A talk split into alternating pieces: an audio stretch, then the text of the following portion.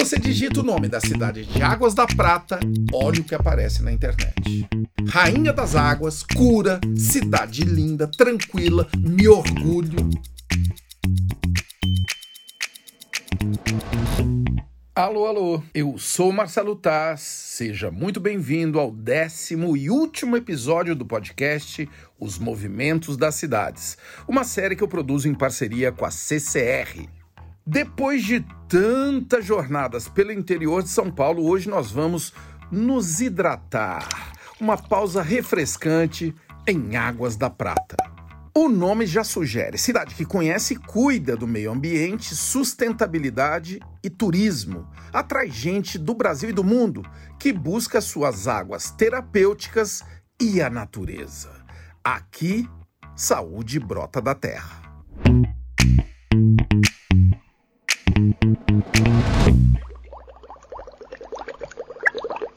Há 10 fontes de águas preciosas no município todas com propriedades medicinais.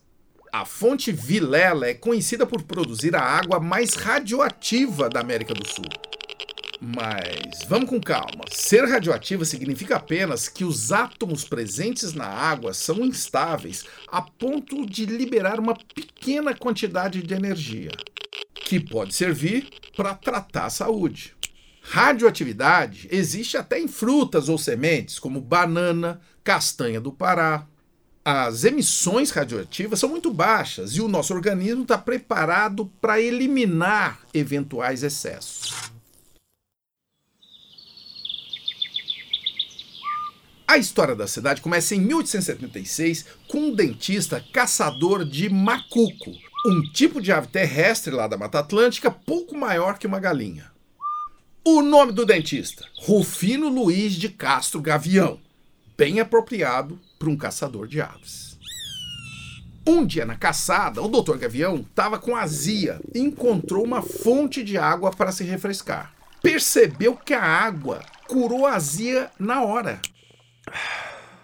Motivo: o bicarbonato de sódio presente naturalmente na água é aquela substância que você encontra no sal de frutas que você compra na farmácia depois daquela feijoada.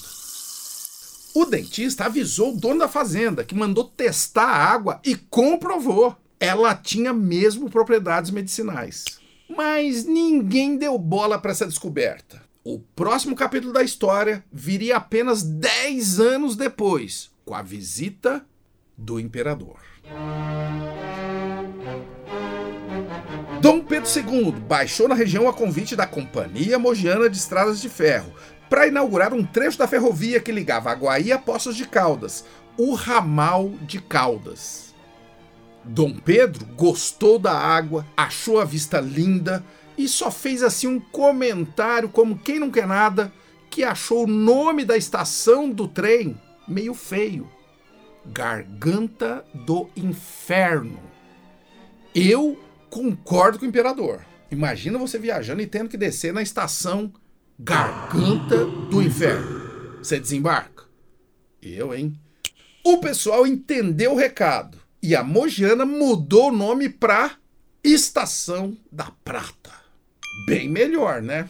Depois, um povoado começou a se formar em volta da estação graças a um coronel visionário.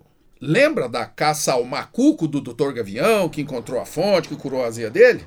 Então, aquela água estava nas terras do coronel Gabriel José Ferreira. E agora, a linha do trem passava por lá. É preciso entender que na virada do século XIX para o XX, café e trem andavam juntos. Era preciso escoar a produção pelo Porto de Santos. O coronel Gabriel, visionário e empreendedor, começou a lotear as terras. Foi chegando gente, começaram a construir mais casas. E o coronel percebeu a oportunidade. Avançou com prédios comerciais e uma hospedaria suntuosa, o Grande Hotel da Prata. E olha essa: o coronel deu terrenos a dois senadores da República. Excelências, Fiquem à vontade para construir suas casas de veraneio. A água aqui é do Balacobaco. O agrado aos senadores atraiu investimentos para o povoado. A fonte de água que curava vazia, descoberta 10 anos pelo dentista, foi redescoberta. Esse coronel era ninja. Trem, hotel, comércio, apoio político e, é claro, águas preciosas, estava armado o cenário para o povoado da Prata atrair turistas. A época era bem favorável para isso. Ao longo de todo o século XIX, a vinda da família real portuguesa para o Brasil transformou algumas cidades em estâncias hidrominerais, algo muito comum na Europa. Entre elas, Caldas da Imperatriz, em Santa Catarina, Petrópolis, no Rio de Janeiro, Poços de Caldas e Caxambu, em Minas Gerais.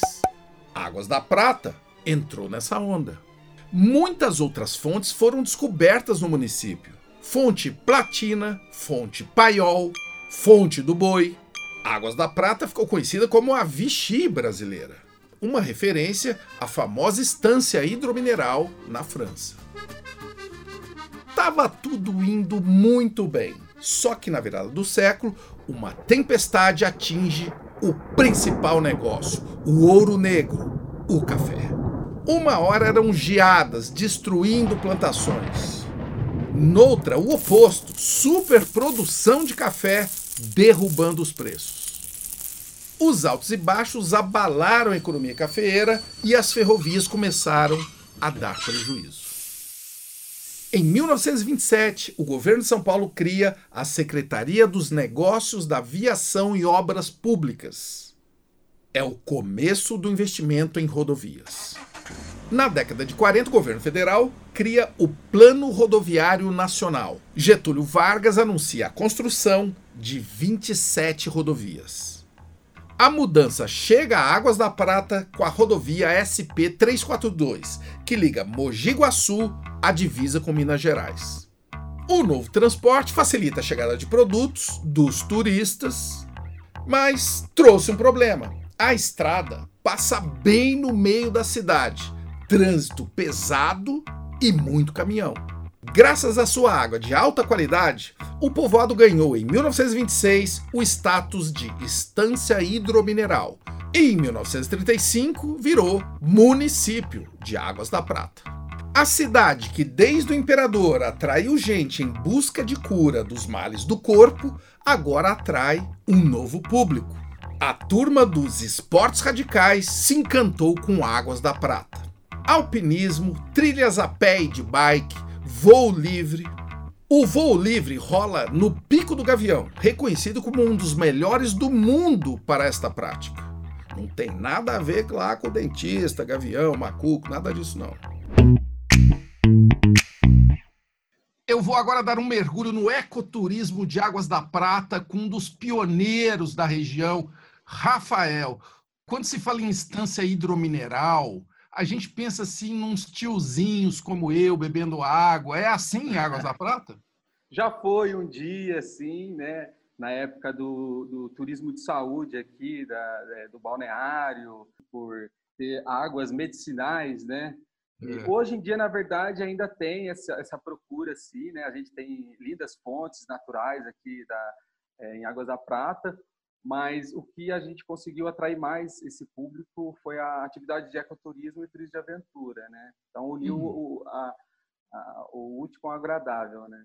Então bora lá entender o que que é ecoturismo, turismo de aventura, o que que tem aí para fazer? Olha, aqui na, na, região a gente tem a parte de atividades de ecoturismo, como caminhadas, como trilhas ecológicas, observações de aves. Então essa parte é a parte de atividade de ecoturismo. O turismo de aventura já vem a parte mais de aventura, né?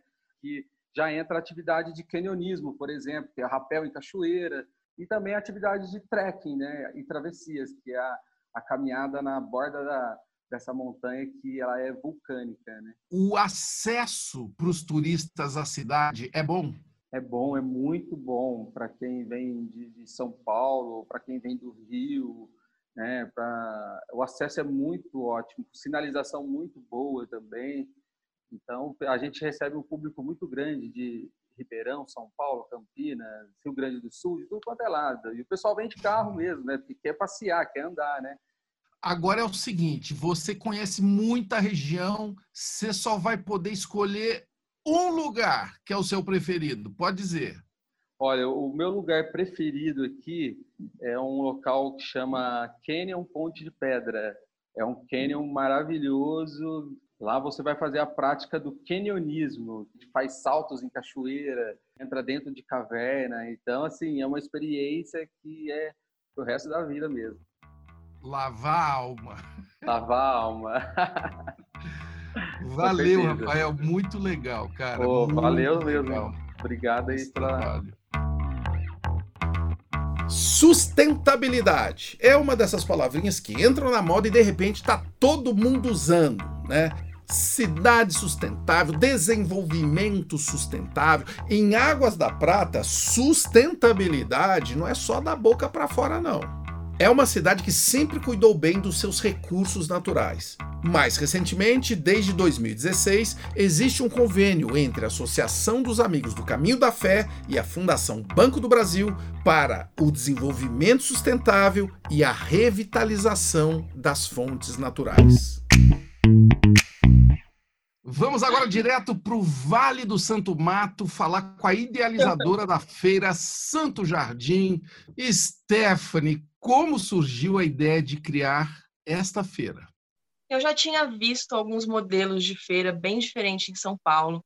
E em um momento da vida assim que eu estava muito apertada de grana, com várias contas para pagar, falei, nossa, o que eu vou fazer agora? E eu morava em uma chácara em Águas da Prata, tinha um jardim bem legal, e eu falei, eu acho que eu posso usar ele para fazer alguma coisa. Tinha os amigos também.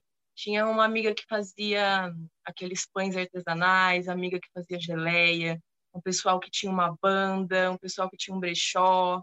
Aí eu falei, eu vou juntar tudo isso, fazer um jardim portas abertas e ver no que dá. Eu sabia cozinhar, falei, vou fazer a comida vegetariana, falei, não vou vender carne, então vou fazer uma comida assim, e deu muito certo. Eu até assustei de tanto que deu certo além de comida vegetariana, o que, que a gente encontra na feira? Depois da, da edição que foi na minha casa, que a gente passou para as praças da cidade, aí agora tem, tem yoga, tem música ao vivo, tem roda de capoeira, tem muito produto artesanal. A gente também faz oficinas voltada para uma coisa mais sustentável, para que as hum. pessoas repensem um pouco o modo delas de viver.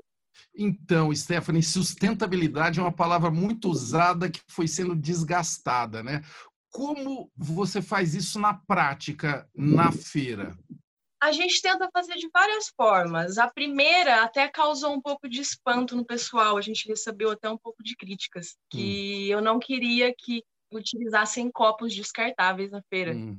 E aí a proposta foi de que cada um levasse o seu copo hum. ou que alugasse um na feira mas de começo o pessoal achou um pouco estranho. É uma forma de diminuir um pouco o lixo, né? Que já é gerado de qualquer forma. E além disso, a gente trabalha muito com oficinas também, voltadas para isso, para que a população entenda como descartar o lixo. O Stephanie, agora eu, eu, eu ouvi dizer que também tem muito caminhão que passa pelo meio da cidade. Esse é um dos problemas da prata que a gente também está lutando faz tempo, porque passa bem no meio da cidade porque atrapalha o turismo, atrapalha com poluição, atrapalha a é. própria é. população mesmo. Não combina Sempre tem acidente, com a cidade, né? Não tem nada a ver com a cidade. É, o Stephanie, se você puder dar uma dica de um lugar aí na região, qual é ele? Suspeito, vou falar que é o Vale do Santo Mastro. Não preciso nem explicar por quê, né? ai, ai.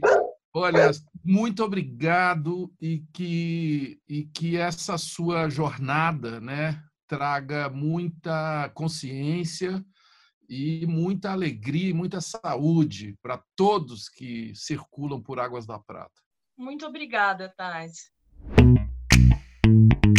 Você reparou como é que é a força do acaso? Se o dentista, o doutor Gavião, não tivesse com azia, experimentado daquela água, e o imperador não tivesse reclamado do nome da estação, será que existiria Águas da Prata? Muitas coisas se alinharam para que Águas da Prata surgisse e se desenvolvesse. Quando você estiver sentindo meio indisposto, desanimado, considere uma visita à cidade e suas águas medicinais. Lá você vai encontrar uma cidade linda, cercada de verde, água que faz bem, muita atividade e o mais importante, um povo bom e acolhedor. E eu fico por aqui com o último episódio da série Os Movimentos das Cidades. Se você quiser conhecer mais sobre os lugares que eu passei nessa série, é só procurar o podcast nos principais tocadores. Ajude a espalhar o conteúdo e té.